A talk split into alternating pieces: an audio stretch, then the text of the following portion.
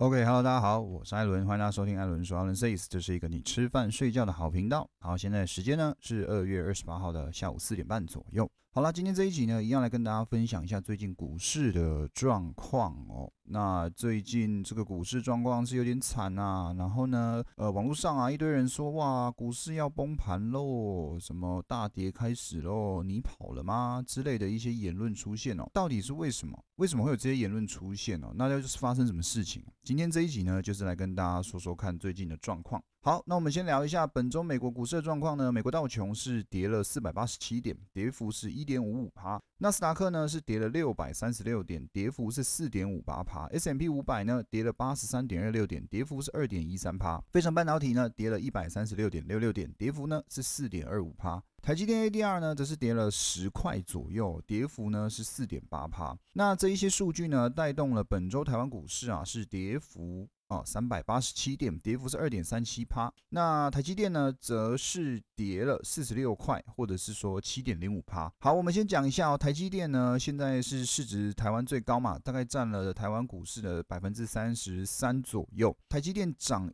跌一块呢，大概都是贡献给大盘八点六点的一个涨跌幅，也就是说呢，它跌了呃四十六块哦，去乘以八点六呢，大概是也是三百多点啦。所以呢，其实台湾股市周跌这个三百八十七点，基本上就是由台积电跌掉的。那这个不是重点了，重点是为什么啊？为什么美国股市跟台湾股市呢是一起做一个下跌？我们这个呢就要讲到美国这一块了吼。那美国呢？这一波的下跌，主要是因为美国十年期的公债值利率突破了一点五趴的关卡，创下了一年多来的新高呢。美国在周四的时候，科技股啊集体被抛售，纳斯达克呢四个月来哦单日的最大跌幅。而费半呢，更是暴跌五点八趴，将近百分之六。那也因为这样子，所以台湾股市呢是跟着一起被影响到哦。周四啊，二十六号的时候，呃，周五说错了，周五二十六号的时候呢是崩了将近五百点。好，那么为什么美债值利率的上升会导致美国股市的下跌哦？他们两个是成反反向关系吗？在这边呢，跟大家科普一下哈，跟大家讲解一下为什么美债的上升，美债殖利率的上升跟这个股市到底有什么屁关系？首先呢，利率啊，它呢就是货币的成本，而债券呢就是股票的替代品。长天期的公债值利率跟通货膨胀哦预期呢是比较有相关的，而短期的公债值利率呢则是受到联邦基金利率预期的影响。也就是说呢，长期一点的啦哈，就是跟这个市场的通膨有些关系，而短期的呢则是受到联邦的这个基金利率调整会有影响。那么利率呢是由中央银行决定的，而在美国呢就是联准会啊就。是 Fed，而台湾是中央银行。那么科斯特兰尼说过一句话：中央银行啊，就是利率的独裁者。呃，现在世界上利率呢，普遍都是偏低。那尤其是这个金融海啸以来哦，更是低上加低。呃，有一些国家利率呢，甚至低于零，或者是用负的。好，也就是说啊，你在银行存钱啊，你还要付付银行利息啊，就是鼓励说，哎，你不要把钱储在银行，让钱呢在这个其他的投资市场上啊，有这个流窜的味道，那就。带动资金哦流动，可以形成呢刺激经济的效果。好，那么不过债券的长期利率刚刚有讲到，不是由中央银行决定的，而是由市场上去决定的。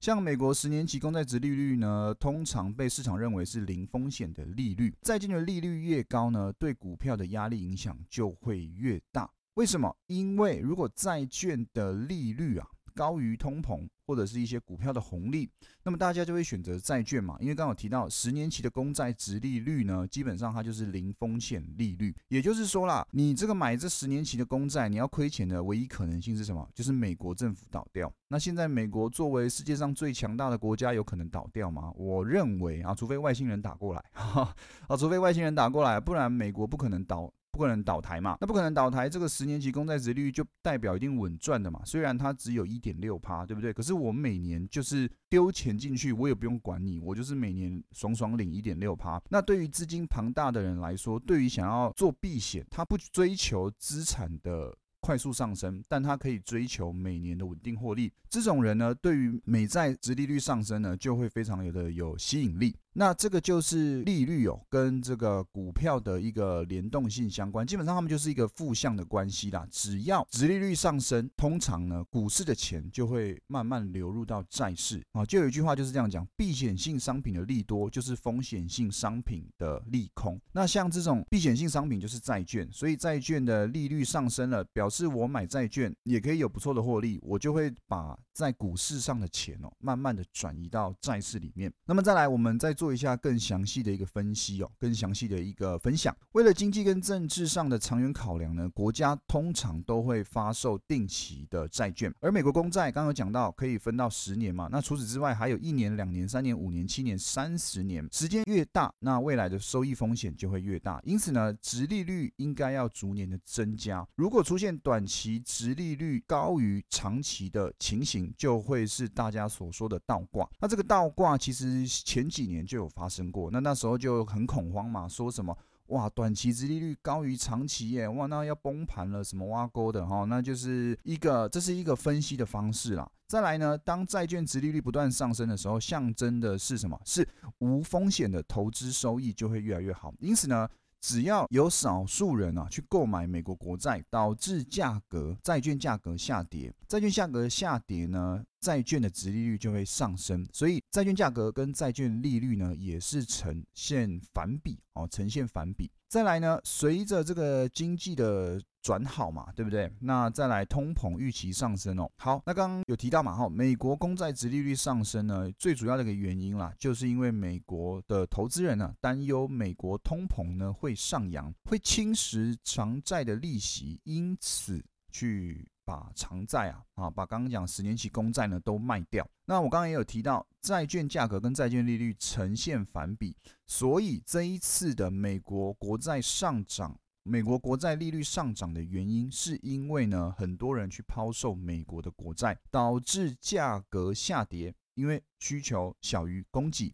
而带动了美国国债利率的上升啊，这就是一个完整的原因。好，那么我们继续讲下来，这一次的美债值利率上升呢，就意味着债券价格下滑嘛，对不对？对于债券的投资吸引力就会越来越大，所以部分的投资者就像我刚刚讲的，会将资金啊从股市中抽出拿去买债券，间接带动股市，因为一样需求小于供给。所以带动股市的下跌，而美债殖利率飙涨，最主要原因就是因为拜登政府提出了一点九兆美元的刺激计划嘛，还有其他的这个费的持续放水啊，啊通膨预期增加啊，那疫苗大规模的接种啊，经济复苏的预期等等的，还有一个就是德州的这个风暴啊，干扰原油的供给。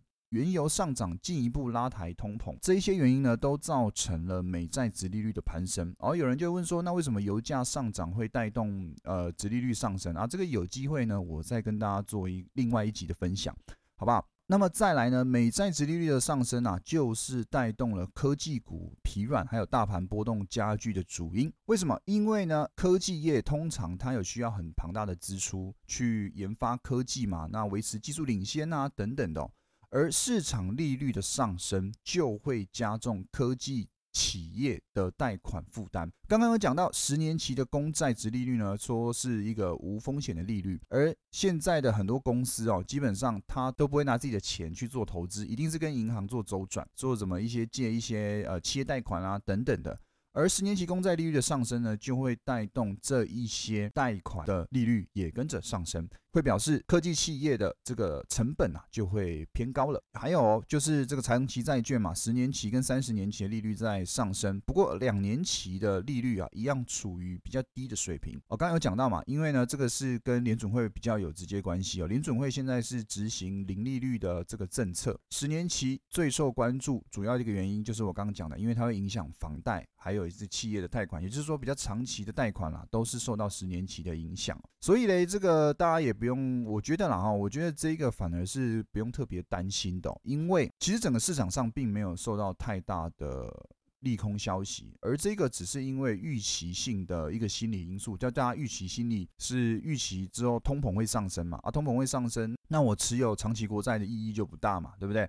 所以呢，会变成是一个资金的流动带动了股市的下跌，并不是一个真的基本面发生了一个多大的问题。刚刚也有讲到科技产业嘛，对不对？所以纳斯达克呢是本周跌幅最重的，跌幅高达六百三十六点，是四点五八趴。再来才是费半，费半是四点二五趴。这些高科技产业呢都。因为这个原因最直接的影响，而道琼为什么没有到特别的影响哦？主要是因为呢，一些大型公司呢收购的、宣布买入的股票都是属于在道琼上市的股票啦。那另外道琼的股票呢，通常都是一些比较像是基本建设的股票，像钢铁股，那或者是一些民生用品，像这一些比较跟科技没有关系的股票。所以这次道琼的受影响程度是最低的。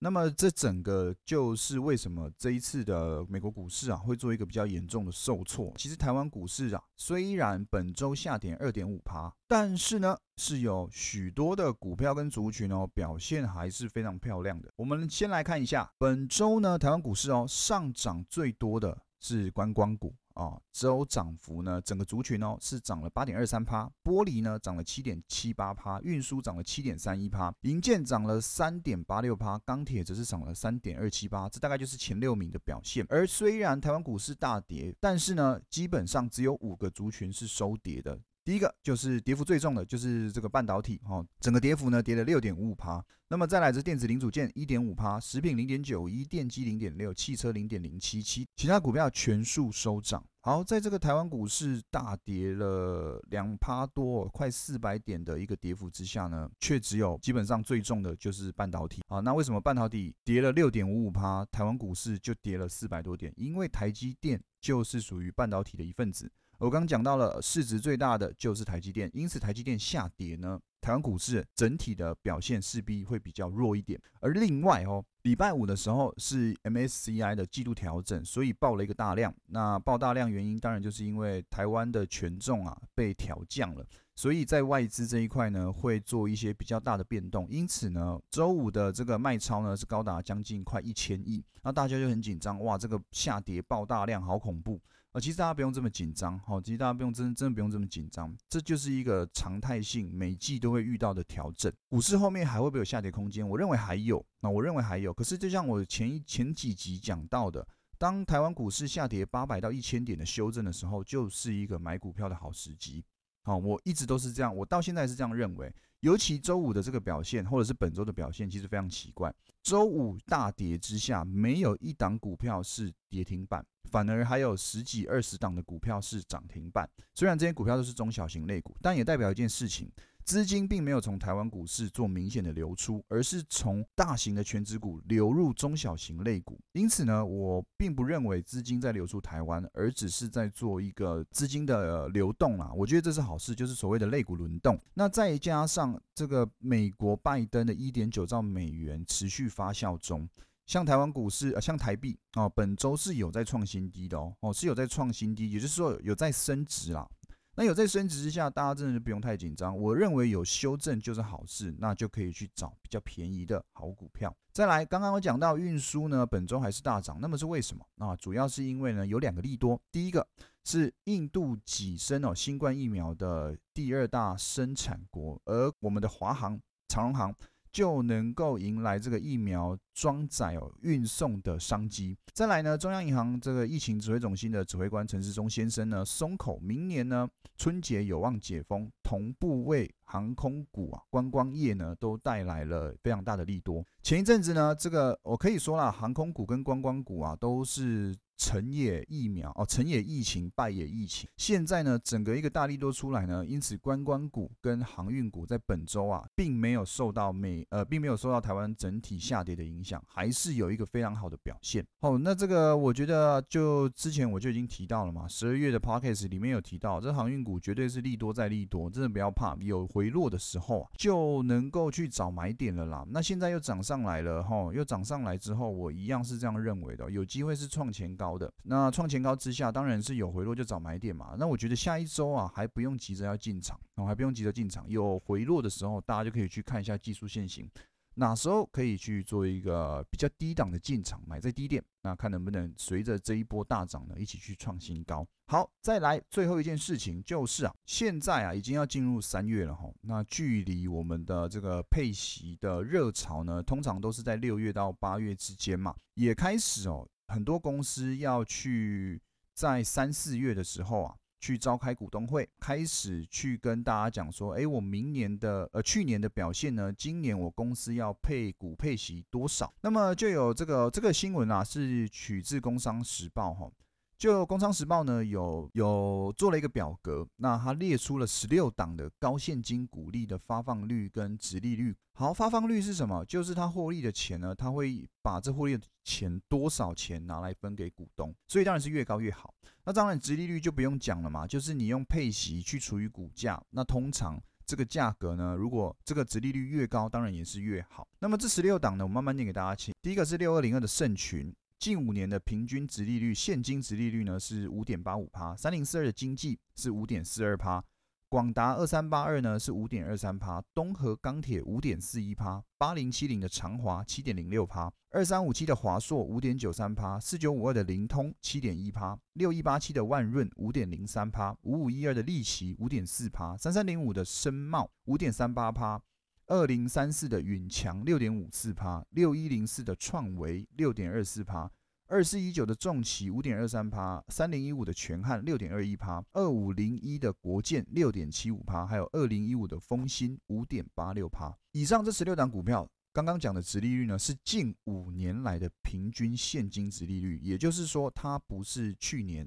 就这样子而已，它是近五年来都保持这样的水准。那我们知道嘛，如果我去做一个比较长期的投资，想要每年呢都有固定的利息可以拿的股票呢，当然有几个条件。第一个就是它要稳定配息，至少五年甚至十年以上。第二个，它的值利率最好在五趴之上，是比较有价值可以去投资的。当然我知道很多股票啊，更多值利率是更漂亮的，像银建股其实值利率都蛮好看的，大家可以去留意一下，什么新复发啊这些股票，他们的配息啊，其实每年都不会太差，而且还蛮稳定。那以上讲这些股票呢，如果你是一个想要在这个股市上啊，呃，就是稳稳的领利息就好，不想要每天这个杀进杀出。出的什么？我赚十块就要跑，我赚个二十趴就要跑的这一类人，你就可以考虑我刚刚讲的以上十六档股票。那再配合现在的现行啊，或者是说啊现在筹码表现啊，去找一个逢低布局的点哦，然后跟着这个六七八月呢一起去领配息哦，我觉得都是一个不错的方式啦，好不好？这一个方式呢，刚好也趁着三四月哦快要公布的时候。给大家一些个股的参考标的。好，那整个族群来说呢，当然还是非常看好这几个族群，就是运输，再来是观光，再来是电子零组件、半导体呢。我觉得这一波下杀哦，台积电跌到六百以下，都可以尝试着去看。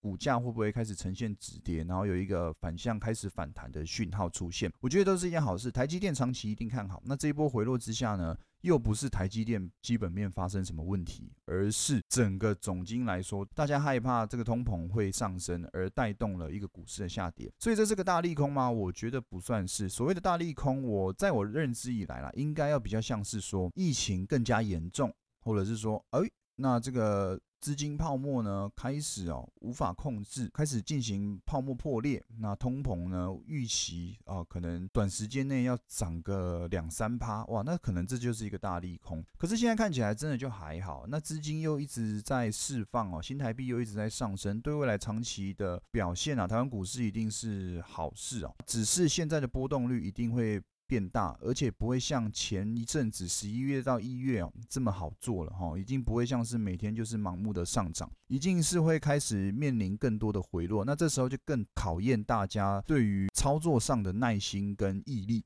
我还是一直强调啦，当台湾股市回落八百到一千点的时候呢，就是一个好的进场时间。好，那你如果更有这个技术分析能力。